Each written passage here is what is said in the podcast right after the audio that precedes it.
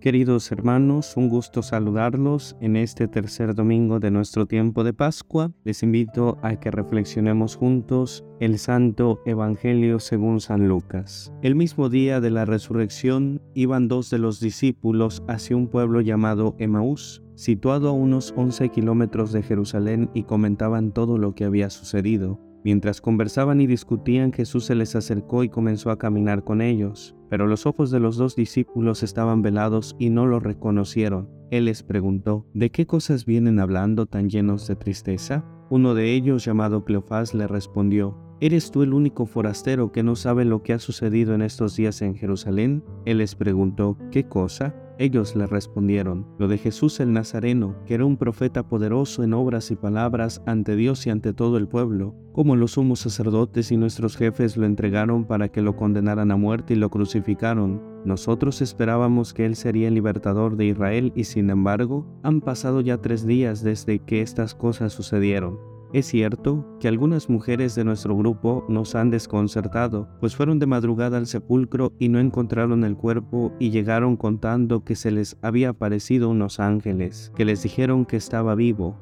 Algunos de nuestros compañeros fueron al sepulcro y hallaron todo como habían dicho las mujeres, pero a él no lo vieron. Entonces Jesús les dijo, Qué insensatos son ustedes y qué duros de corazón para creer todo lo anunciado por los profetas. ¿Acaso no era necesario que el Mesías padeciera todo esto y así entrara en su gloria? Y comenzando por Moisés y siguiendo con todos los profetas, les explicó todos los pasajes de la Escritura que se referían a él, y acerca del pueblo a donde se dirigían, él hizo como que iba más lejos. Pero ellos le insistieron diciendo, Quédate con nosotros, porque ya es tarde y pronto va a oscurecer, y entró para quedarse con ellos. Cuando estaban a la mesa tomó un pan, pronunció la bendición, lo partió y se lo dio entonces se les abrieron los ojos y lo reconocieron, pero él se les desapareció, y ellos se decían el uno al otro. Con razón nuestro corazón ardía mientras nos hablaba por el camino y nos explicaba las escrituras. Se levantaron inmediatamente y regresaron a Jerusalén, donde encontraron reunidos a los once con sus compañeros, los cuales les dijeron, De veras ha resucitado el Señor y se le ha parecido a Simón. Entonces ellos contaron lo que les había pasado en el camino y cómo lo habían reconocido al partir el pan.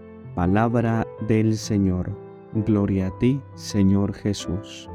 Reflexionemos un poco. Todo lo acontecido en la pasión y en la cruz ha desbordado el corazón de Cleofás y del otro discípulo, así como ha desbordado el corazón de los once. Los discípulos peregrinos de Maús necesitan hacer dos caminos, uno geográfico, van de Jerusalén a Emaús y otro interior, haciendo memoria de lo vivido en el corazón. Volver a Emaús significa para ellos tomar la decisión de dejar el camino del seguimiento de Jesús, la vida discipular y el anuncio del reino. Sería como un volver atrás, un volver a lo acontecido antes del encuentro con aquel que revelaba a los no amados el amor incondicional del Padre. Cleofás y el otro discípulo avanzan en el camino hacia Emaús, haciendo memoria de todo lo vivido junto a Jesús, sus palabras, sus gestos, su oración, su cercanía, sus encuentros significativos con una humanidad doliente, pero también hacen memoria sobre lo que había ocurrido, la traición, el arresto, el juicio injusto, la condena, la pasión y la muerte en cruz. Emaús, hermanos, es una invitación a pensar en todas aquellas situaciones personales, comunitarias, familiares, sociales, que hacen tambalear nuestras estructuras más profundas, aquellas en las que hemos puesto nuestras seguridades y aquellas que dan sentido a nuestro compromiso. Pero también Emaús es el camino en el que evangelizan nuestras motivaciones reales para el seguimiento de Cristo. En Emaús vuelve a resonar en el corazón la voz de una promesa. Ustedes ahora están tristes, pero yo los volveré a ver y tendrán una alegría que nadie les podrá quitar. Un corazón herido, unas expectativas defraudadas un semblante triste manifiestan los sentimientos que acompañan el camino que hacen Cleofás y el otro discípulo. El problema no está en los ideales ni en las ilusiones ni en los proyectos misioneros, sino donde está afianzado el seguimiento de Jesús, en ideales inalcanzables, en el activismo o en una experiencia de encuentro y amistad con Él. Para Cleofás, para el otro discípulo y para nosotros, Emaús es el paso del camino ideal por el cual queremos seguir a Jesús, el camino real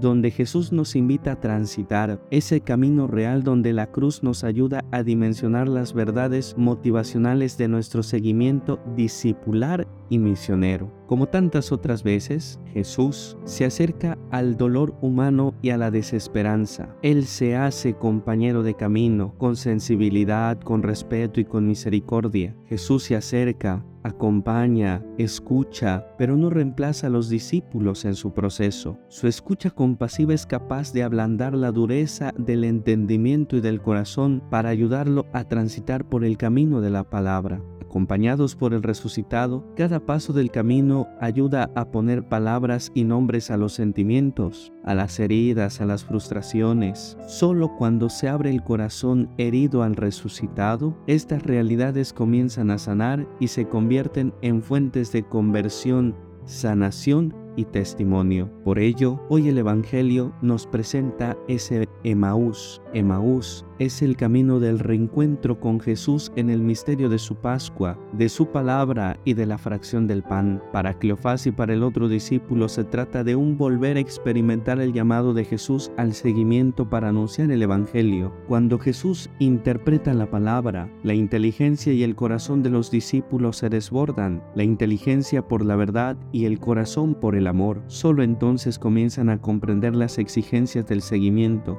No se trata, hermanos, de retener a Jesús con ellos, tampoco de negar el dolor de la cruz, sino a ser testigos de su palabra en medio de un mundo crucificado por la inhumanidad y la desesperanza. Para estos tiempos, el camino de Maús es un icono de camino de gracia en el que tú y yo estamos llamados a escuchar, llamados a entrar en diálogo y llamados a hacer un discernimiento. Para aprender a caminar juntos en este tiempo sinodal, será esencial y significativo renovar de manera personal e institucional el encuentro personal con Jesucristo o al menos a tomar la decisión de dejarse encontrar por Él. Como decía el Papa Francisco en la exhortación apostólica Evangelium Gaudium, todo encuentro con el resucitado nos invita a aprender a detenernos para recalcular la senda como los peregrinos de Maús nos sentamos a la mesa para la fracción del pan, pero no para instalarnos en ella. El pan partido y compartido nos invita a reconocer a Jesús y a ponernos en camino para compartir la alegría del encuentro. Pidámosle, hermanos, al Señor que también nosotros nos dejemos guiar por Él, que nos escuche, que nos aliente, pero sobre todo pidámosle que siga renovando nuestro corazón en este tiempo de Pascua.